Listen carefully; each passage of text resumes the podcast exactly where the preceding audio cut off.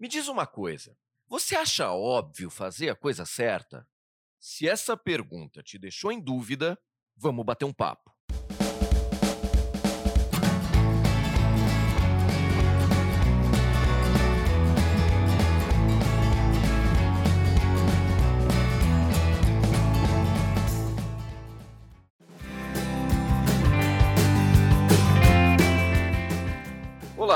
Sejam bem-vindos ao podcast. É óbvio fazer a coisa certa.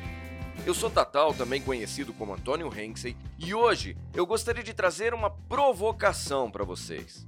É muito comum, e não é errado, as pessoas fazerem relações entre a ética e a empatia, a ética e o altruísmo, ou a ética e o relacionamento coletivo.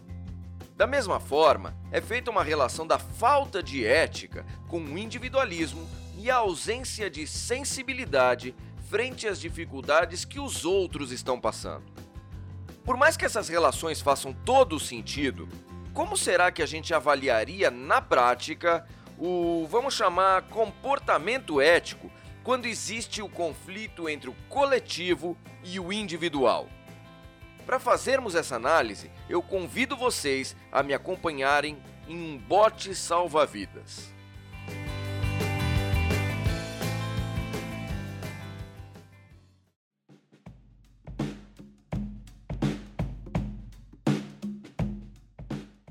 Vamos lá.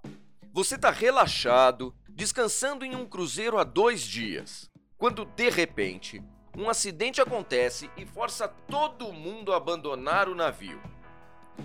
Durante esse processo, um dos botes salva-vidas é danificado, o deixando com um buraco que faz com que ele se encha de água constantemente. E esse é justamente o seu bote.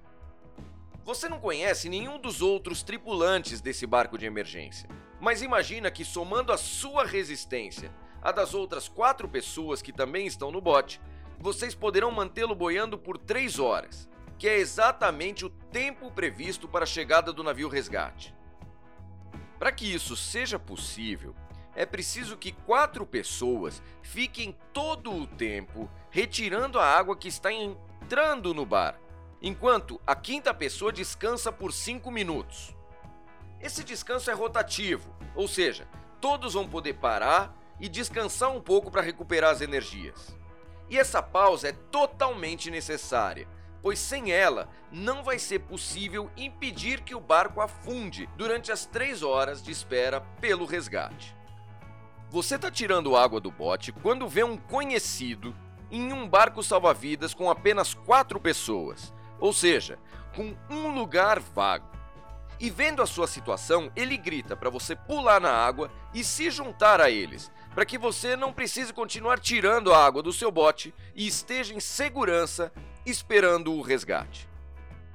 Se você deixar somente quatro pessoas no bote danificado, elas muito provavelmente só terão resistência para permanecer flutuando por duas horas, ao invés das três horas necessárias para esperar por ajuda, diminuindo muito a chance de serem resgatadas com vida.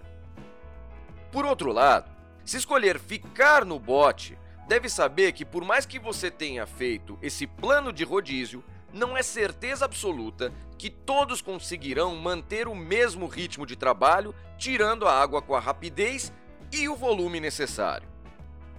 E aí, o que, que te parece o certo a se fazer? Salvar a própria vida trocando de barco e deixando seus colegas do bote original mais fragilizados, ou ficar com essas pessoas, aumentando a possibilidade de que vocês cinco sobrevivam, mas sabendo que todos devem se esforçar muito juntos.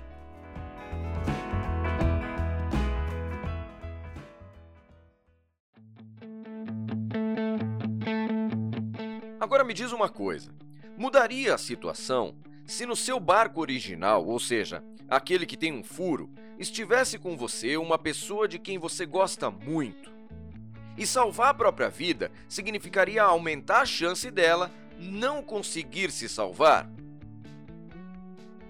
Provavelmente, mesmo que o seu comportamento seja o mesmo nos dois cenários, algo te pareceu diferente enquanto você decidia o que fazer.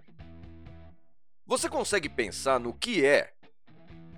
E me fala uma coisa: Se um outro tripulante do seu barco, e não você, tivesse a oportunidade de se salvar indo para um outro bote e escolhesse deixar vocês para trás, salvando a própria vida.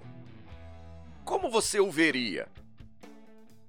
Não sei se isso aconteceu com você, mas normalmente as pessoas tendem a se colocar em prioridade frente a desconhecidos. Mostram resistência a abandonar o barco quando uma pessoa querida depende dela e ficam aborrecidas quando são deixadas para trás. E aí eu pergunto: como um contexto tão similar pode gerar respostas tão diferentes? A grosso modo, isso acontece porque a nossa moralidade foi evoluindo juntamente com a necessidade de pertencermos a grupos que aumentam a nossa possibilidade de sobrevivência. Inicialmente, eram aquelas pessoas que dividiam conosco as cavernas e as caças.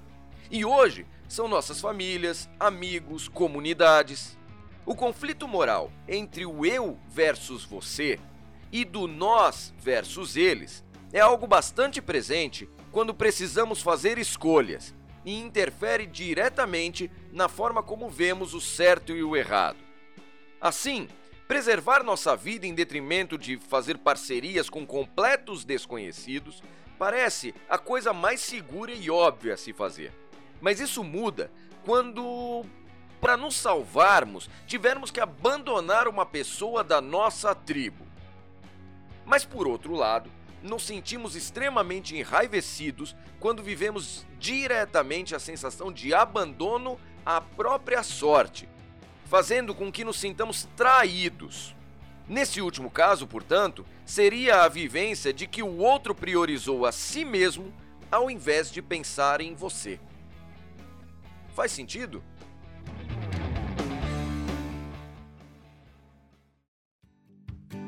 Acho bastante interessante pensar no processo evolutivo da moralidade. E esse tema tem muita coisa a ser discutida. Na semana que vem, eu vou trazer para vocês um outro dilema que coloca em xeque essa visão do eu e do outro. E poderemos refletir sobre esse tema sob uma circunstância bastante diferente. Acompanhem o nosso trabalho no canal Eticalizando, no Instagram e no Facebook, e escrevam para eticalizando.gmail.com contando o que pensaram sobre esse nosso dilema do bot. Se quiserem trazer dilemas que viveram ou dúvidas para falarmos em programas futuros, fiquem à vontade. Um grande abraço e até a semana que vem.